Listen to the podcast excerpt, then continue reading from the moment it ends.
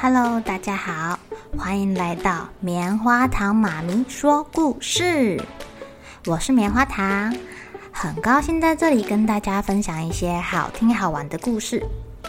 偷偷预告一下，每个礼拜五啊，棉花糖妈咪会跟大家讲一系列的原创故事。身体大公司要告诉大家，我们厉害的身体是怎么运作的哟，千万不要错过了。也欢迎小朋友在听完故事后，把你想到的画面给画下来。棉花糖妈咪会把它放在粉丝专页上面，让更多小朋友可以分享你的创意哦。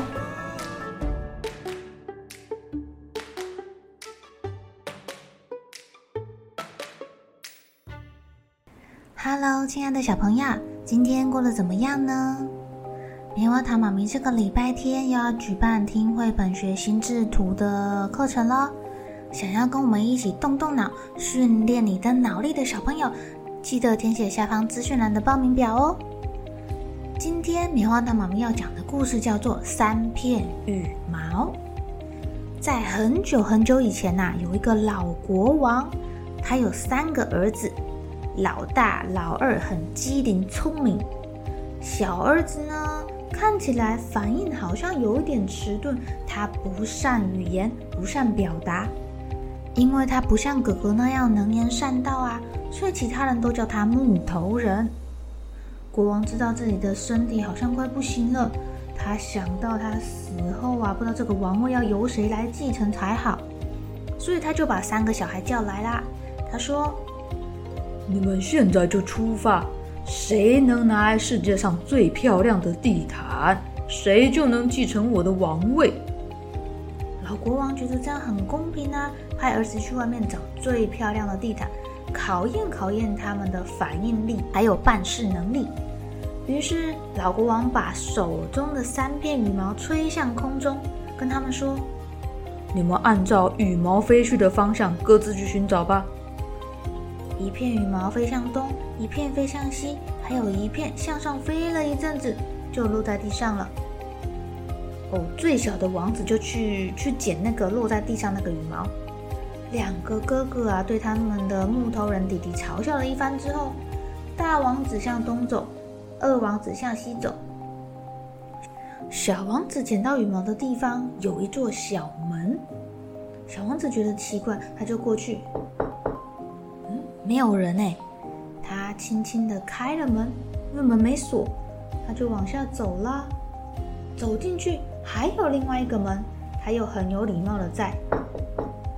这次他就听见有人在里面说：“小女孩穿青衣，小细腿儿，大肚皮，小狗儿蹦又跳，看看有谁会来到。”门打开了，小王子看到一只肥肥胖胖的癞蛤蟆蹲在那边，四周还围了数不清的小蛤蟆。大蛤蟆问小王子需要什么？我们的木头人小王子说：“我想要一块最美丽的地毯。”大蛤蟆就对他身边的小蛤蟆说：“小女孩穿青衣，小细腿儿。”大肚皮，小狗儿蹦又跳，搬来箱子瞧一瞧。哦，小蛤蟆就去搬箱子了。大蛤蟆从小蛤蟆搬来的箱子里面拿出一块地毯，交给小王子。那地毯上的图案跟色彩实在是太漂亮了，世界上可能再也找不出第二块这么美丽的地毯。小王子非常的感谢大蛤蟆，之后他就带着地毯回去了。另外两个王子认为弟弟傻得要命，根本找不到什么好地毯，可能只能空手而归，所以他们也没有花很大的力气去找。哦，一个王子碰到了一个放羊的妇人，就跟他要了一个毯子；另外一个遇到了商人，跟他买了一个毯子，但是。大家看到，就只有小王子带回来的地毯最漂亮。国王决定要按照约定把王位留给小王子，可是另外两个儿子怎么样都不同意啊！国王没办法，就说：“好吧，不然再举行一次考验好了。谁可以找到最漂亮的戒指，王位就归谁。于是三个王子又出去寻找了。小王子呢，又来到了那个大蛤蟆住的地方。他还是一样很有礼貌的，叩叩叩，走进去再叩叩叩。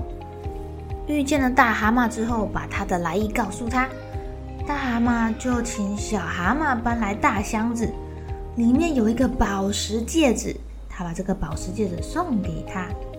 这枚戒指的样式非常的独特哦。应该人间没有任何的工匠可以做出来。小王子千谢万谢的谢过大蛤蟆之后，又回去了。小王子的两个哥哥又觉得小王子根本不可能拿回漂亮的戒指，所以他们两个啊偷懒，一个拿旧铁环当戒指，另外一个随便跟商人买个戒指就回去了。唉，想当然，这次又是小王子赢啦。国王想要把王位传给小王子，但是两个哥哥又不同意，又在那边吵吵闹闹、吵吵闹闹的。国王只好又出了一个考题，他说：“谁要是能带回最漂亮的妻子，王位就传给谁了。”小王子一样跑去找大蛤蟆求救，大蛤蟆跟他说：“这个简单，来来来来来。”我可以满足你哦。说完，大蛤蟆把一个由小老鼠拉着的空心萝卜交给小王子。小王子不知道这个要干嘛哎。大蛤蟆说：“你就放一只小蛤蟆进去就好啦。”小王子顺手抓了一只小蛤蟆放进老鼠拉的小车里。啊！这个小车瞬间变成了一个大车子。里面的小蛤蟆变成像仙女一样漂亮的女孩，哇哦！小王子就赶着这个车子回去找爸爸了。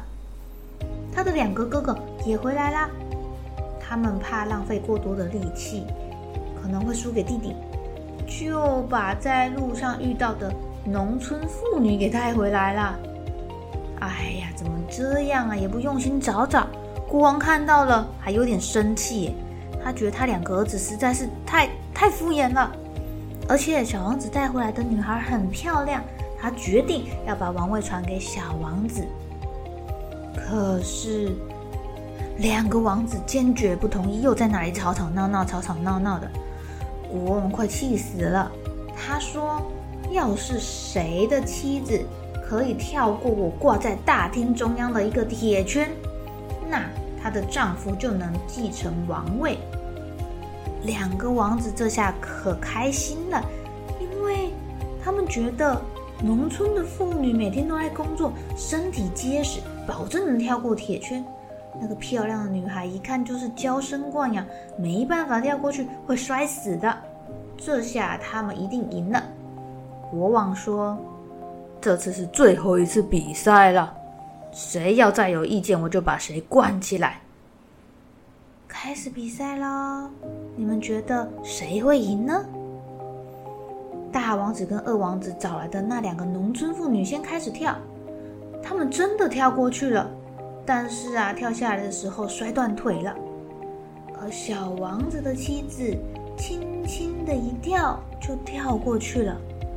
我想跳跃应该难不倒我们的小蛤蟆吧。哇，两个王子哑口无言。最后，小王子得到了王位。他虽然不太会讲话，不太会花言巧语，但是他很实在呀。所以在小王子的统治下，王国被他治理得非常好哦。亲爱的小朋友，你们知道有一种人呐，很会讲好听话。很会哄别人开心，但是他们不爱做事情。有的人呢，不太会讲好听话，就是人家说嘴比较笨，但是他们很实实在在的做自己该做的事情，反而会把事情做得很好哦。如果是你们，你们想要当哪一种人呢？是要当会花言巧语，但是不喜欢做事的人，还是当像小王子那样？嘴巴笨笨，但是很认真做事的人，还是要当又会讲话又会认真做事情的人呢？好喽，小朋友该睡觉了，一起来期待明天会发生的好事情吧。